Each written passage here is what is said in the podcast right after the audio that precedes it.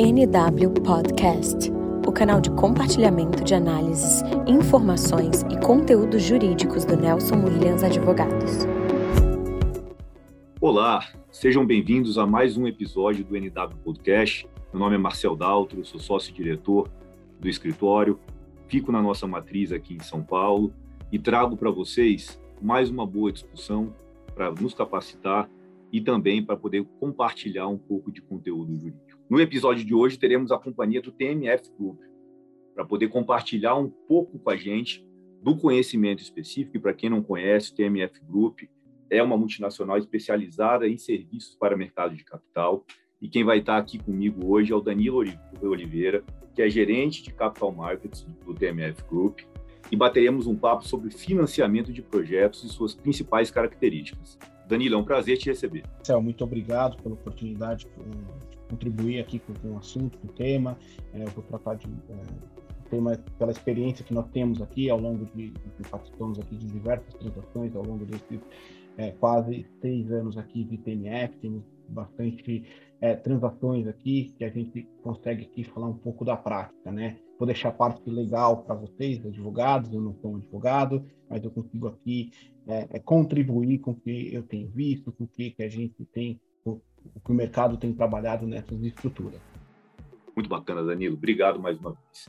E acho que para começar, é, dando o overview um pouco do que é o tema especificamente, gostaria de entender de você quais são as principais fontes doadoras para recursos de financiamento no mercado local. Acho que, que com, com, essa informação a gente consegue deixar os nossos ouvintes um pouco mais é, um pouco mais cientes do, do que, que se trata o tema.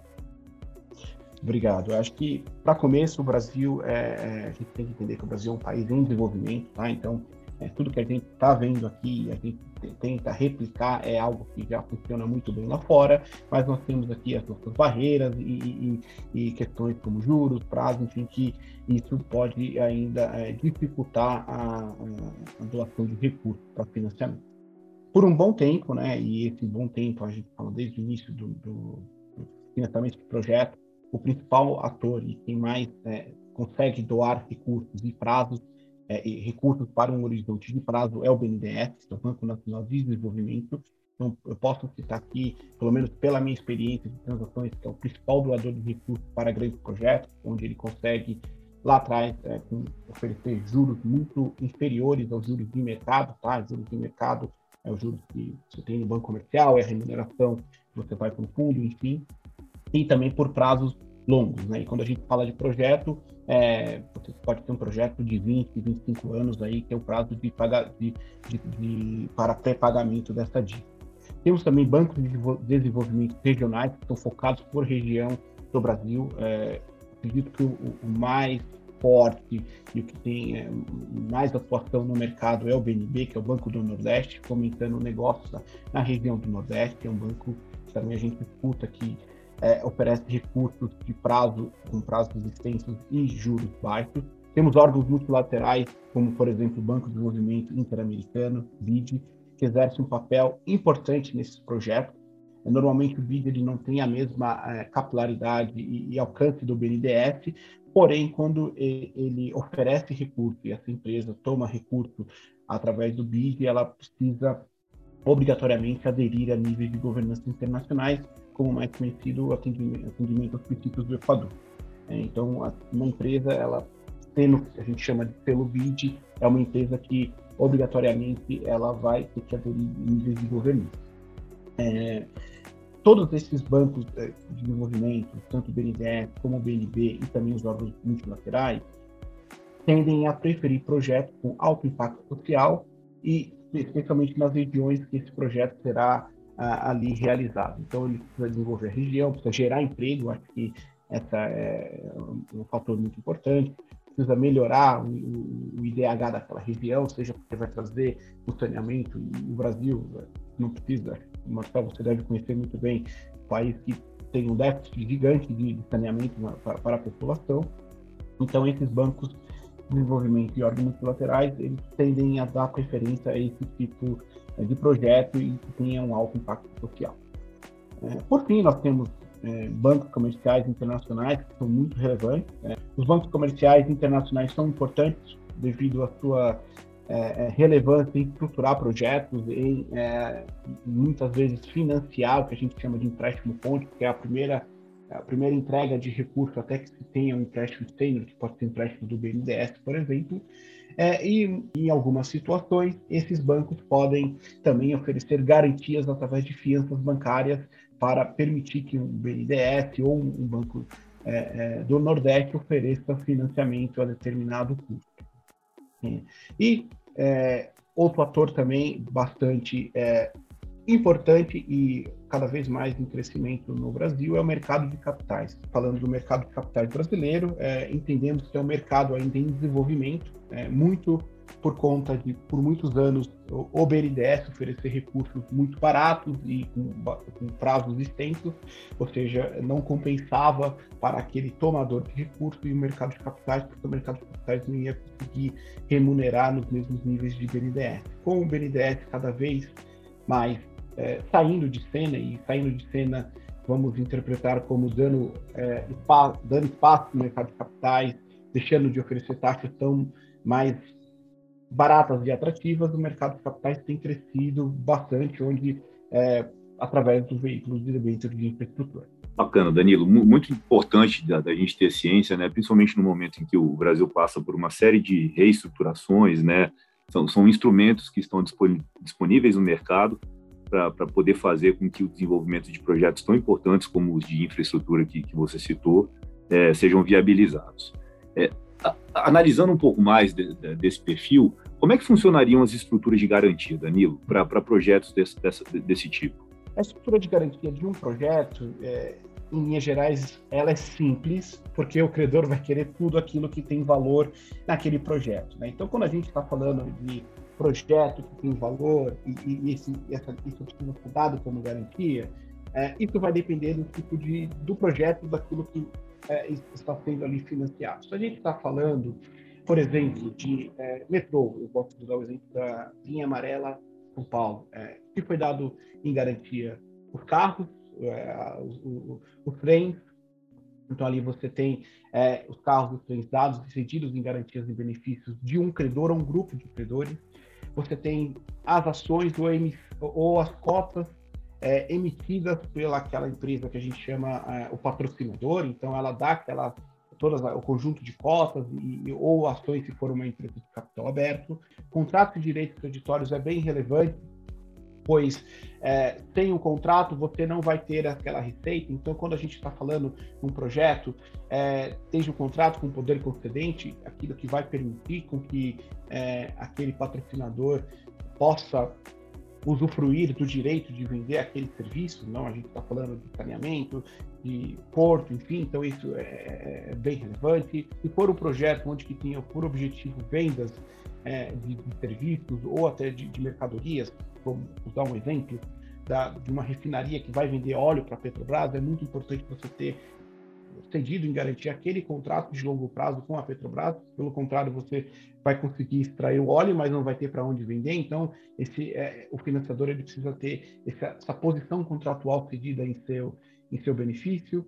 E vamos para os mais triviais, equipamentos, grandes maquinários, imóveis, plantas, plantas fabris e contas bancárias, onde você tem todo aquele fluxo de recurso de uma empresa passando caso do, do, do, do, patrocinador, passando em benefício daqueles credores, que permita, é, em, se em algum momento ela deixar de cumprir com suas obrigações, o financiador ele pode, é, não vai operar, porque um banco, um financiador, ele não tem expertise naquele negócio, mas ele pode procurar um terceiro para continuar ali é, a, a, prestação do serviço e continuar extraindo o valor é, de um projeto.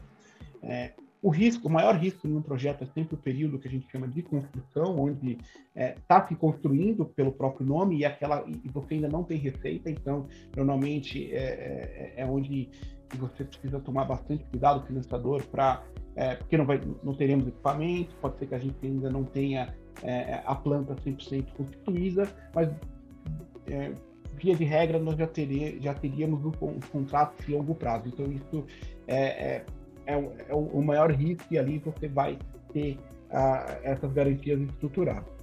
Importante é, salientar que projetos não recourse, onde toda a garantia tem que ser exclusivamente para tudo que está dentro do projeto, ativos, ações, enfim, dentro do projeto, de forma que não afete os outros ativos daquele patrocinador. Quando a gente está falando de um patrocinador, ele pode é, operar é, N projetos ao mesmo tempo e é, é, importante você não ter a contaminação dos ativos dele para este é, projeto. Mas, claro, no Brasil existem exceções onde pode ser uma fiança do controlador, enfim, para garantir um, um, uma maior segurança aos credores.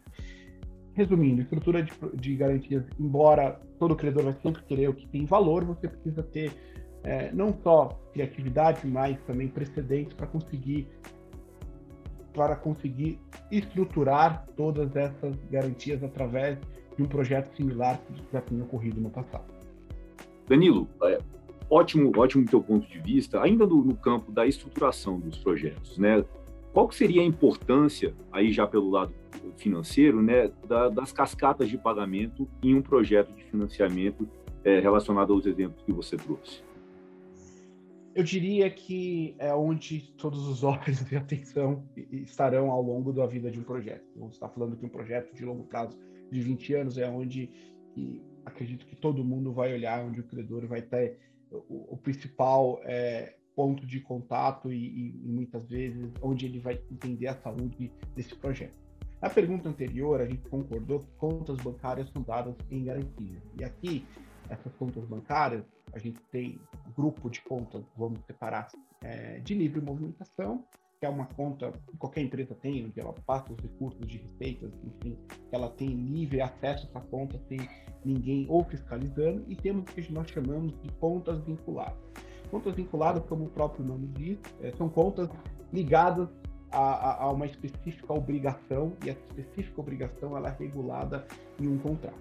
Quando a gente fala de projeto, é, você ou aquele patrocinador que está ali é, é, operando a, a, aquele projeto, ele vai precisar criar contas vinculadas e cada conta vinculada vai ter um nome específico, onde é, o objetivo aqui é conferir acesso a um agente de contas, um agente de garantia, e, e aqui a gente está entrando já na atuação de, de uma empresa como a TMF, e esse agente de contas e garantia terá necessariamente poderes para fiscalizar, monitorar e até mesmo performar os pagamentos em nome daquela, daquela empresa barra patrocinadora. É, e se tratando de um projeto, a obrigação principal é pagar as despesas operacionais. Nesse ponto aqui, a gente está falando de salários, impostos, a gente está falando é, de custos né, para a sobrevivência e, e, a continuidade da operação. Então, o credor ele entende que isso tem que ser pago, inclusive, antes dos seus juros e principal da dívida. Porque se a empresa não estiver conseguindo performar a sua atividade, ou até mesmo, a gente falando no, no período de construção, pagar é, aquela empresa que está, enfim, fazendo parte do, da construção da planta, ou, enfim, da, da, da, todas aquelas partes que estão ali é, envolvidas na construção de um projeto, ele não vai prosperar e não vai ter recurso é, é, para devolver ao, aos seus credores. Então, aqui, é, normalmente você tem uma, uma, uma, uma linha, uma prioridade, é, e essa prioridade não é uma prioridade fixa, pode variar de projeto, mas em, projeto a projeto, mas em linhas gerais temos despesas operacionais, impostos, tributos, despesas financeiras e juros e principal da dívida contratada. E lá no finalmente que você terá a empresa com direito de distribuir dividendos aos seus acionistas. Então, o papel de uma cascata de pagamento é centralizar todo qualquer recurso oriundo daquele projeto, dar poderes aos credores através de um agente e priorizar determinados uh, determinados pagamentos nessa ordem aqui quando se fala de projeto, também temos um prazo muito longo, então é muito difícil de você prever o que vai acontecer em 5, 10 anos. E quem sabe, em 30 anos, tem, projetos que, que, vão até com esse, com esse horizonte de prazo. É, por isso, também dentro desse grupo de contas vinculadas, criam reservas, onde você faz uma reserva, por exemplo, de três vezes a próxima parcela, três vezes o valor que você vai precisar pagar de manutenção, um valor que você vai ter no budget pré-aprovado anual, e você vai criando essas contas com o objetivo de reservar recursos, e esses recursos podem entrar nessa cascata de determinada ordem, para que se faça necessário em, em, em uma situação em que você não tenha receita, por algum motivo essa receita caia, vamos falar é, exemplos reais, transportes, na época do Covid, a receita de transporte pode ter caído drasticamente. E a, você tinha ali uma reserva de um recurso que permitia você pagar por três ou até seis meses, por exemplo, a dívida, pagar todo o seu pessoal sem que você tenha um dano ao projeto.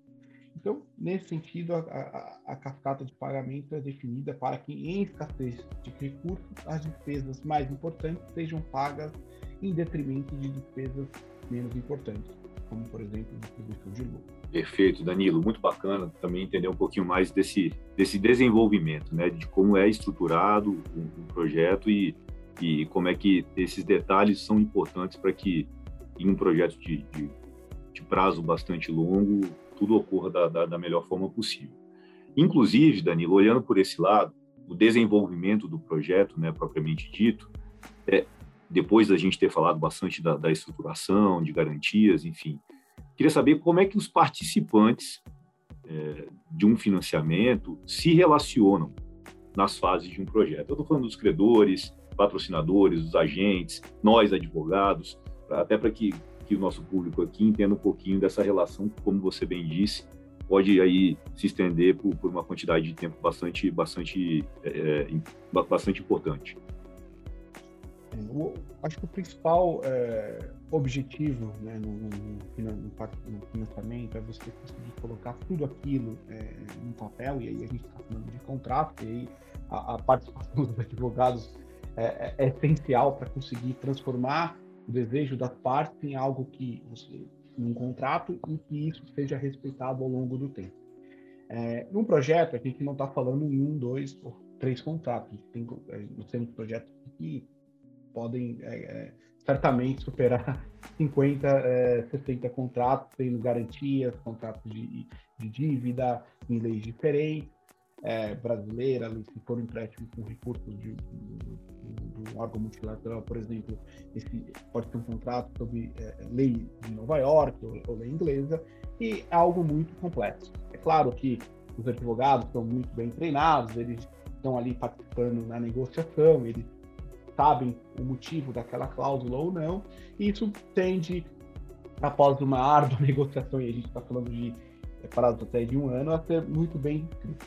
Porém, a realidade no dia a dia é outra, né? Você não vai ter muitas vezes aquele advogado assessorando mais a companhia, aquilo vai para o ambiente interno da empresa e pode facilmente se perder ali os controles, né?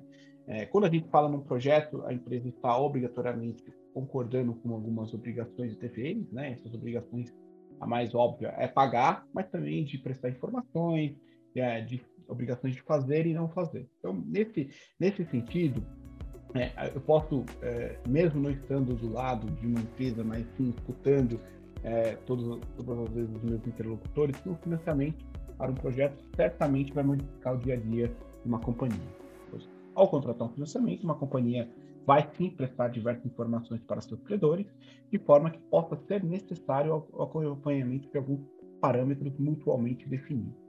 É, já mencionei, a companhia vai ter obrigações de fazer e não fazer, e nesse sentido nós vamos ter um agente, e esse agente pode ser alguém como a TMF, contratado para aquela transação, deve, devendo ser o ponto focal para certas situações troca de informações, pedidos de relaxamento, aí a gente está falando de um waiver, né, que você não quer cumprir alguma regra por algum motivo que você acordou lá no contrato, que ser é, é, é, acordado de novo entre as partes, prestação de informações financeiras e operacionais da empresa, então financeiras a gente vê desde balanços, enfim, auditados, é, balanceitos, até mesmo é, extratos dessas contas, né, do dia a dia e, e por que que você está pagando um valor é, diferente do que que estava no projeto, então isso precisa ser ali é, bem é, é, informado aos credores, isso tudo vai através de cláusulas é, contratuais. Esse agente ele deve ter suas atividades bem limitadas, ou seja, ele não entra aqui para ser um árbitro, né, para é, defender o credor ou defender a empresa, ele está aqui para cumprir o contrato e sempre atuar mediante as instruções dadas pelas partes sem aplicar nenhuma discricionalidade. Né? Não cabe a ele definir é certo, é errado, e a, aos credores da empresa. Isso normalmente é feito através do contrato. Se o contrato falhar, isso vai precisar ser resolvido pelas mesmas partes em segundo é, momento. É, de uns anos para cá, em projetos que a gente tem participado, e as empresas sabendo dessas dificuldades de casar o dia a dia com os contratos, é, a gente tem visto a contratação de um seja um grupo ou até mesmo uma pessoa denominada, e aí a gente pode chamar gestor de empréstimo, é, gestor de projetos, onde essa pessoa vai ter também um interlocutor da empresa para o público interno, né, para as obrigações que a empresa é, tem ali no contrato. A gente pode, desde prazo, pagamento, é, forma de disponibilização de informação, relatórios, enfim. Então, isso é, é, é assim, é, você vai estar amarrado se essa empresa realizar um financiamento por um prazo muito longo, né? E, é, esses credores também precisam ter uma visão da empresa para algumas situações e tem o, o, agente aqui que pode ser e deve ser esse essa válvula de comunicação entre as partes. Então, é, o relacionamento vai iniciar ali com contratos, os, os advogados vão ajudar e o desafio é sempre implementar todo aquele contrato no dia a dia. Né? Se você tiver um patrocinador bastante expertise, normalmente ele vai trazer alguém já da, da, do público interno para trabalhar na discussão e estruturação dessa transação e não tão somente deixar ali com um grupo de trabalho é, é, é que está olhando o contrato, por exemplo, os advogados, que vão ali certamente colocar tudo que é possível legalmente, mas nem sempre é possível legalmente pode casar com o dia a dia de uma empresa. Perfeito, Danilo. Muito bacana. Acho que, que a gente trazer esse viés é, de, tudo quão complexo é né, uma estrutura de financiamento de projetos, a, a questão da responsabilidade, a, o, os jogadores que fazem parte né, do time.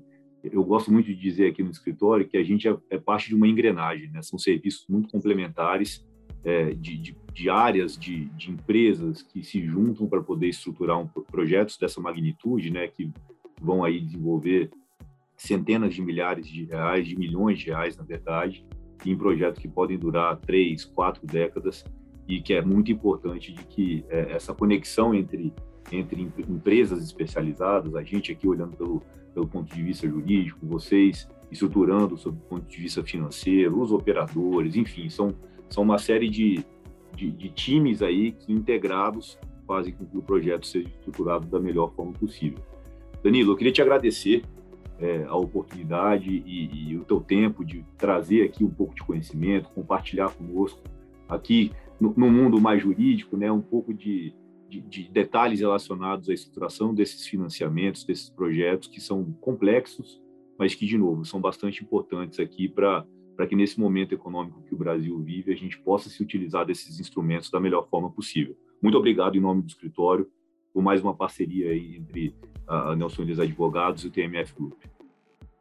Eu que agradeço, Marcel, aqui sempre lembrando, estou falando aqui pela minha experiência do dia a dia, é, aqui, é, os advogados, enfim, que, que, normalmente começam a discutir é, projetos e estruturas bem antes da entrada do agente, então gente, eu, eu sei que inicialmente por exemplo, eles podem levar mais de um ano para você estruturar. Então, não é algo simples, trivial, é algo que precisa ser flexível.